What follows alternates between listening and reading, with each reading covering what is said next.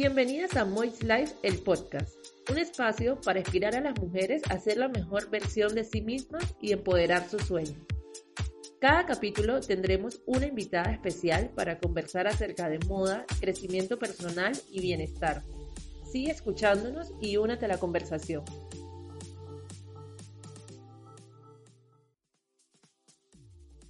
Hola chicas, bienvenidas una vez más a Moich Life, el podcast. Hoy tenemos una super invitada eh, que nos va de amor propio, pensando que estamos en San Valentín, el mes del amor. Creo que es súper importante escuchar un poco el mensaje que nos tiene esta invitada, que ahora se las voy a, anunciar.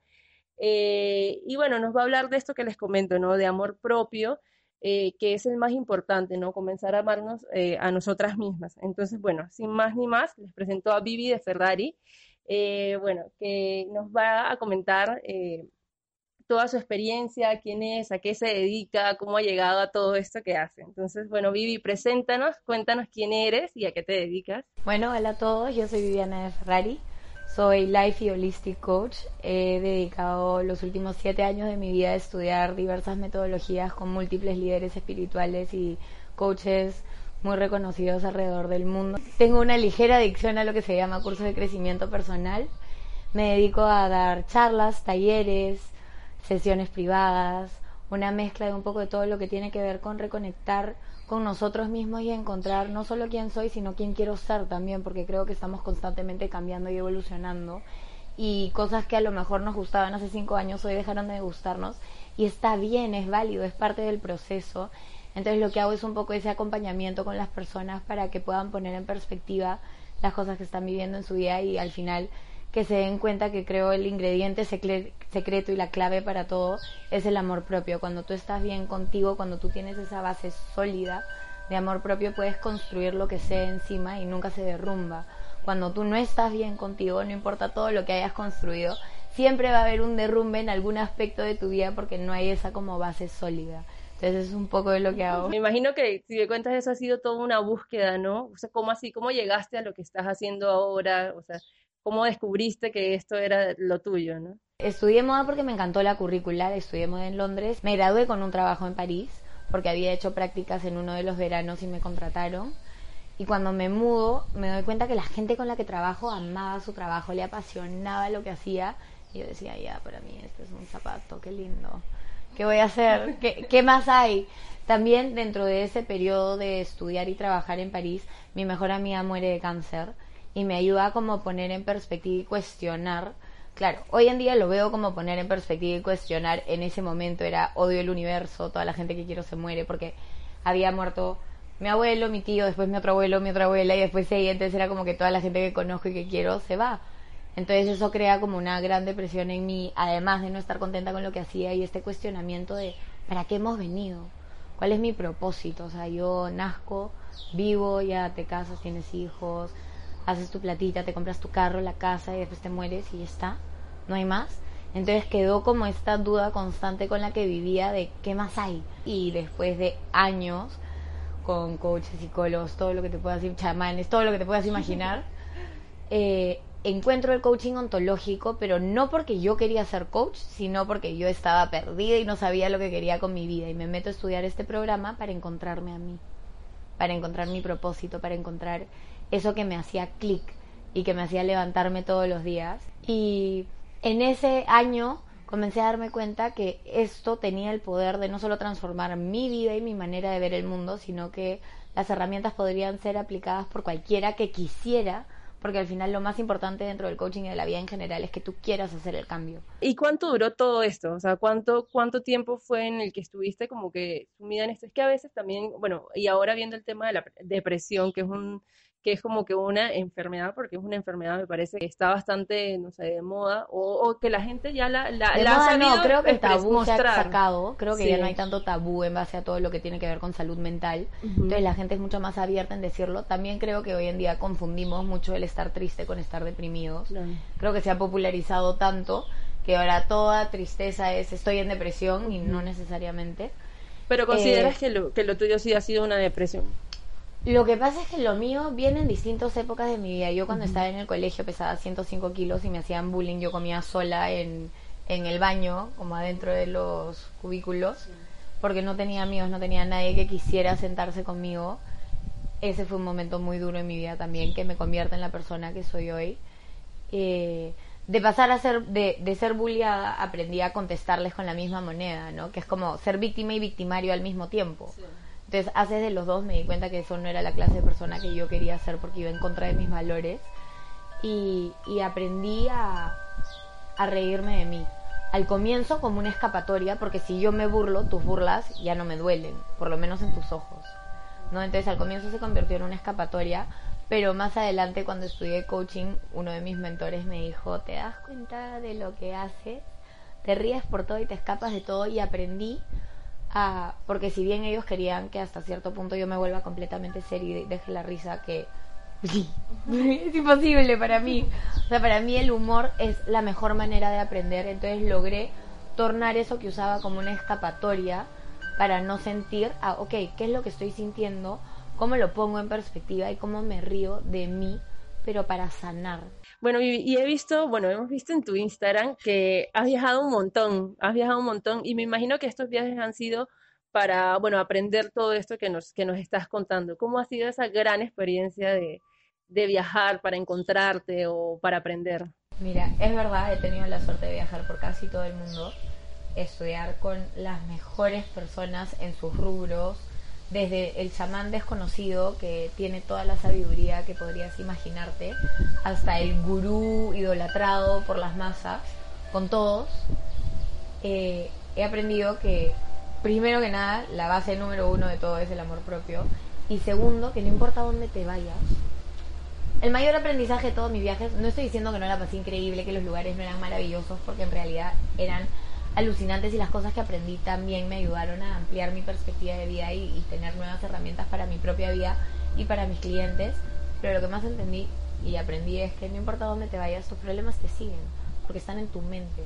Tú puedes cambiar absolutamente todo tu entorno externo, pero si no trabajas acá, sigues en la misma. Yo estaba al otro lado del mundo sintiendo la culpa de despertarme tarde.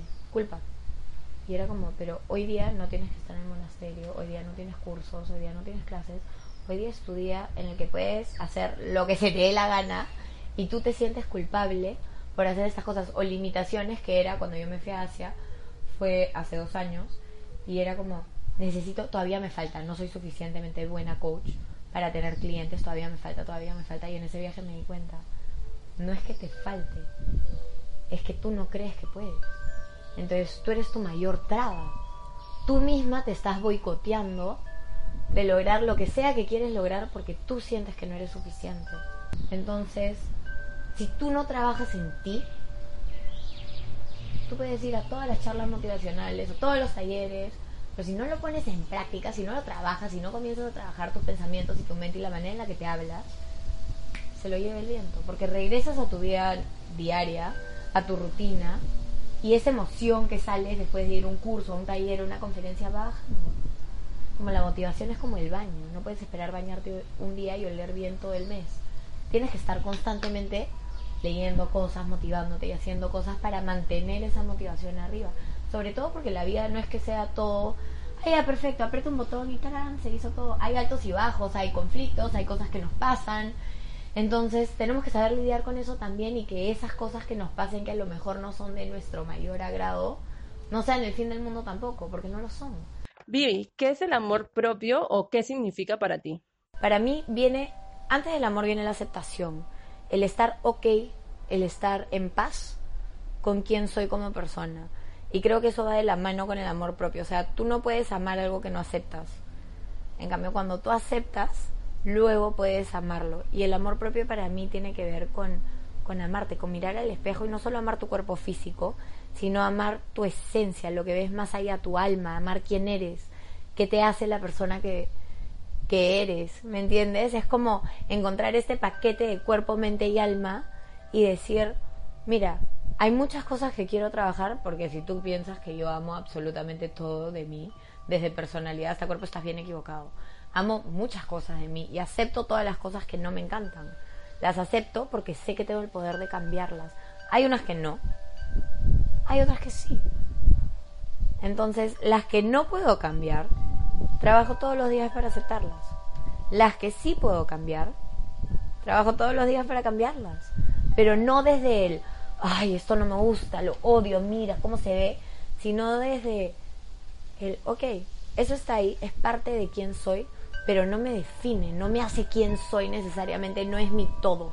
Hay mucho más de mí. Entonces creo que el amor propio tiene que ver con verte y verte realmente, no solo ver lo que nos han enseñado a ver en base de todos los estereotipos de estándares de belleza, los estereotipos de inteligencia, porque no solo hay los estereotipos de belleza, sino hay los estereotipos de cómo debería de ser uno, cómo debería pensar, que si eres bueno en matemáticas, en lenguas, en no sé qué, no sé cuánto, y no nos damos cuenta que hay ocho tipos de inteligencias y que en realidad no todos pueden ser buenos en todos. Entonces encuentra en lo que eres bueno y sube el volumen a eso.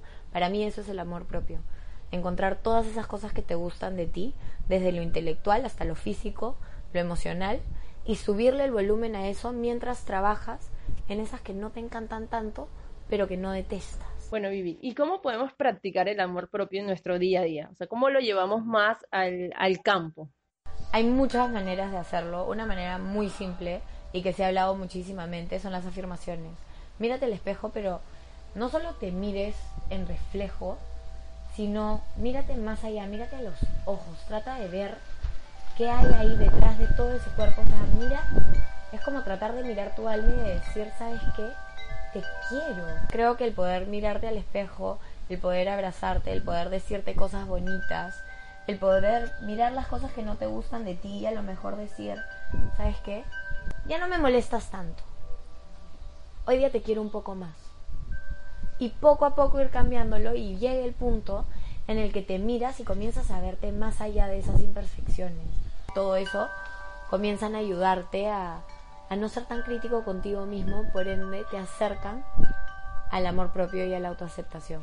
Vivi, ¿cómo defines la autenticidad y cómo puede una mujer ser auténtica? Creo que la autenticidad es decir, mira, sí, me alineo en estas cosas, con mi círculo, con la gente que me rodea, pero también creo estas otras, también me gusta esto, es encontrar quién soy, qué quiero y no sé si qué valgo, porque el valor, si bien es algo muy importante, porque a veces el no soy suficiente viene de una baja valoración a uno mismo, pero la autenticidad tiene que ver con, con ser quien eres realmente, no ser quien te han enseñado a ser, no ser la persona que tú crees, tus papás quieren que seas, porque a veces por pertenecer a este clan familiar tratamos de complacer a la gente que nos rodea. Y no estoy diciendo que no complazcas a otras personas, que no hagas nada por los demás, porque hemos hablado de la reciprocidad, este es un mundo recíproco, pero, pero ponte primero, elige qué quieres tú, quién eres tú, cuál es tu voz.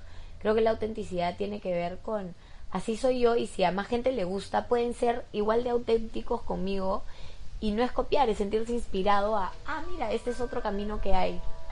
Y como una persona que sigo o que me gusta o que valoro, lo hace, yo también puedo hacerlo. Entonces creo que al final, siendo auténticas, abrimos la puerta a la gente que nos rodea, desde nuestros hermanos, nuestra familia, nuestros amigos, si tienes cuentas en Instagram a tus seguidores, y a más gente de que puedan poco a poco ir explorando quiénes son ellos y ver qué de lo que tú eres les gusta y quiere y, y es parte de ellos también y que lo que tú eres dicen, uy, a lo mejor esta está un poco muy loca, que también me ha pasado.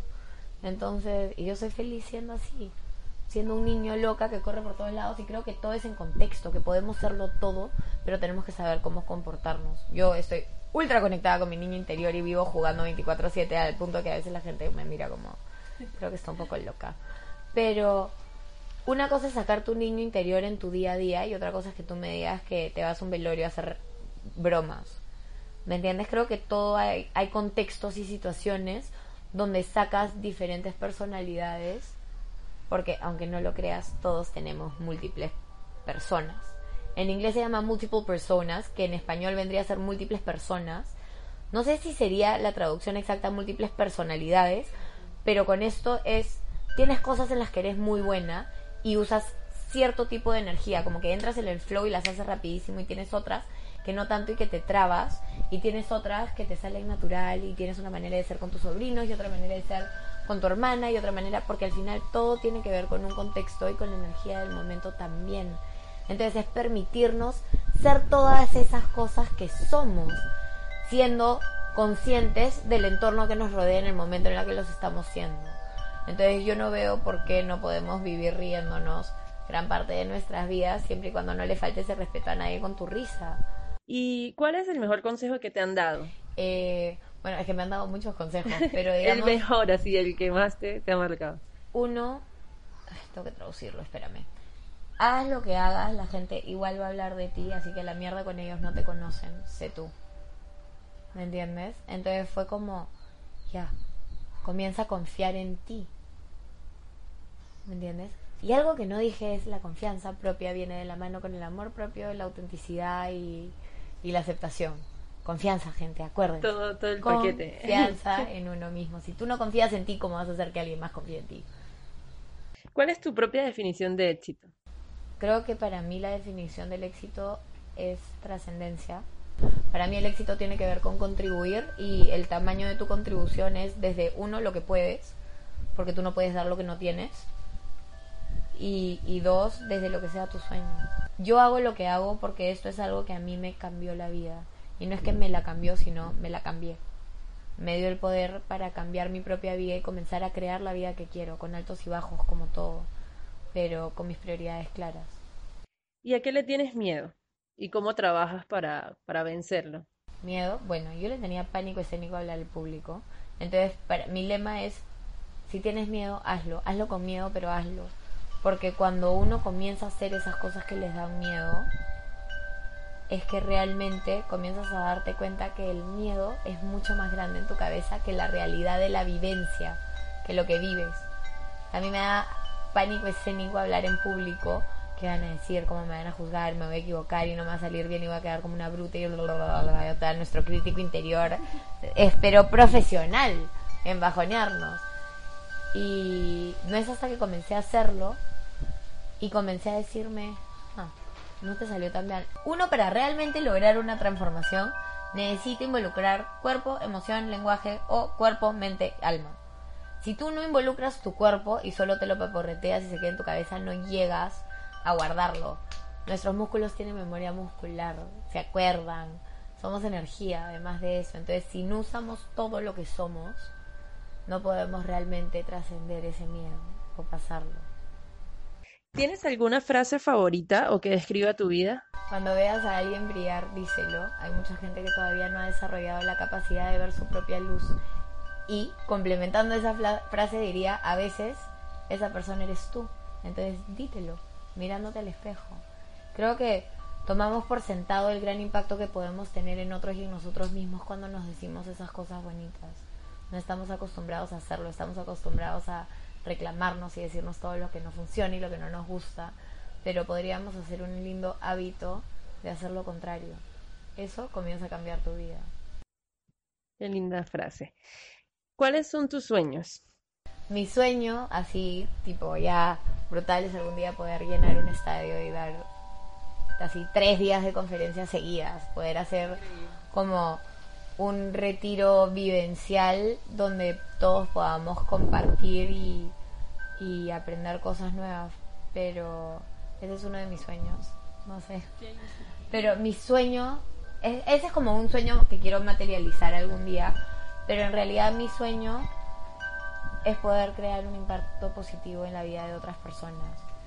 Y es algo que gracias a Dios estoy viviendo ahorita y como te digo, mi sueño tiene etapas, tiene procesos, tiene cosas más grandes. Lo de poder llenar un estadio es una meta que si nunca llego, también está bien, porque estoy bien ahorita. Estoy feliz ahorita. ¿Quiero más? Sí, obvio, ¿quién no? Pero todo es ilimitado, entonces sí, creo que es poder ayudar a la mayor cantidad de gente posible a que transformen sus vidas ellos mismos. ¿Cuál es la mayor dificultad que te has encontrado en el camino y por el contrario, cuál es la mayor gratitud? Yo fui mi mayor dificultad. Obvio, mi mente, pero mi mente era yo. Era mi manera de pensar, mi forma de ser, cómo me veía a mí, cómo me criticaba. Yo. Y lo sigo siendo. ¿Y tu mayor gratificación? Mi mayor gratificación, poder ir poco a poco cambiando todos esos parámetros que me he puesto. Poder poco a poco volverme mi mayor motor en vez de mi mayor limitación. Y eso es creo que algo que todos podemos lograr, porque al final todos nos auto boicoteamos o todos nos boicoteamos, todos nos metemos cabe. Entonces todos podemos cambiar eso, podemos dejar de hacerlo, podemos aprender distintas maneras de ayudarnos a volvernos nuestro mayor motor. Entonces creo que sí, yo era mi mayor limitación y, y mi mayor gratificación es el hecho de que me estoy convirtiendo en mi mayor motor. A veces me sigue jugando en contra de la mente, pero ya bien rapidito la regreso a su lugar. ¿Cuál es la mejor decisión que has podido tomar en tu vida? Lo que estoy haciendo ahora. Decidir dedicarme a esto, tirarme a la piscina, renunciar a mi trabajo en París, estar perdida, no saber qué era lo que quería y decidir patear el tablero, dejarlo todo y hacer lo que hago hoy. Y ese, eso fue muy, o sea, fue muy difícil de hacer porque era lo desconocido, era el no saber, era la incertidumbre, era estar perdida realmente, era tocar fondo. Pero al final, una de las cosas que me di cuenta es que cuando uno toca fondo se da cuenta que tiene más fuerza de la que cree. Porque no te queda otra. Estás lo más abajo que jamás hayas estado. Entonces no te queda otra que salir para arriba. ¿Qué le dirías a las mujeres para ser felices y para vivir en armonía consigo mismas? Primero que cada una defina lo que es felicidad para ellas, porque hay mujeres que son felices viajando, otras que son felices siendo madres, otras que son felices siendo emprendedoras, entonces ¿qué es felicidad para ti? Y para vivir en armonía consigo mismas. Darse cuenta que esa paz y armonía y ese balance viene de uno mismo, entonces cuando yo entiendo qué es lo que quiero, cuando entiendo qué es lo que busco y cuando comienzo a trabajar en esa aceptación conmigo, es que comienzo a encontrar esos momentos de paz y armonía, pero yo no te puedo decir que vas a vivir en felicidad y armonía por el resto de tu vida porque yo no he llegado a ese nivel. El día que llegue les cuento, pero todavía no estoy ahí. He llegado a vivir mucho más en paz, mucho más conectada, mucho más feliz. Honestidad ante todo, contigo mismo y con los demás. Porque al final, si eres honesta, no tienes por qué ser, hacer caretas ni ser nadie que no eres. Entonces creo que eso también el poder ser honesta contigo y con la gente que te rodea y ponerte a ti primero. Creo que muchas veces estamos tan acostumbrados a querer encajar que dejamos de ponernos primero y dejamos de pensar en qué es importante para nosotros, cuáles son tus valores primordiales, porque de ahí también viene tu felicidad. Ok, bueno, Vivi, muchas gracias. Gracias a Gracias por esta entrevista, de verdad es muy linda, nos vamos con demasiado inspiración, con mucha inspiración y bueno, ya pronto la van a poder ver y escuchar todas y bueno, muchas gracias. gracias.